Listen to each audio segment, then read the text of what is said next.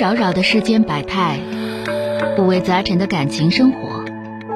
你有你的故事，他有他的观点，我有我的主张。心灵的真诚沟通，思想的激情碰撞。欢迎收听《小声长谈》。马上来迎接二号线的这位女士，喂，你好。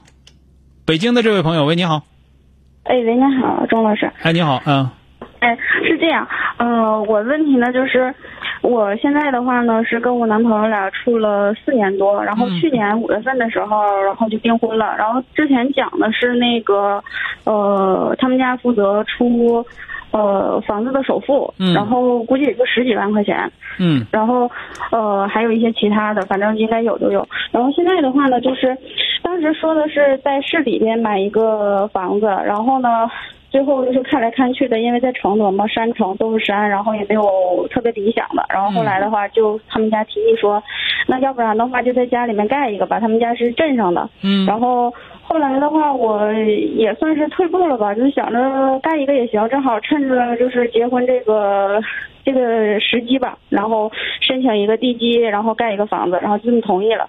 同意之后的话，然后这不是今年嘛，就是我过了本命年了，然后。呃，二十六了，想着先把这个婚事办了吧。然后之前看了，我说去年五月份订婚是想着说提前把婚定了之后，然后房子什么都整利索了，然后到了这样，那个这个妹妹你不用说了，这个妹妹你不用说了啊。那个我就跟你俩说一句话，你有啥要求，婚前一定要做完，婚后那都是梦声。啊，你不用问了。我就是是是是，我就想给让您给我。出几个建议，就是说我怎么去跟他们家去没啥可没啥可表达的，就没这条件，我不结婚就得了呗。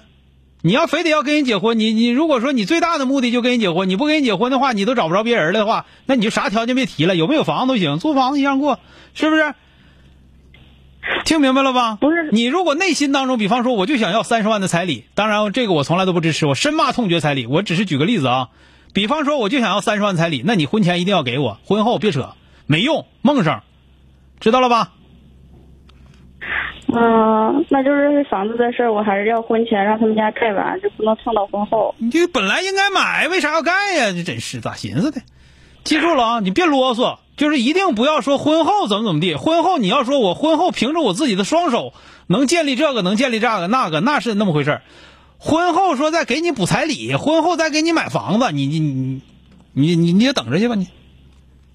嗯，好的，行。咱们别，我不敢说，我不敢说对方会不会给你买，或者说一定不会买。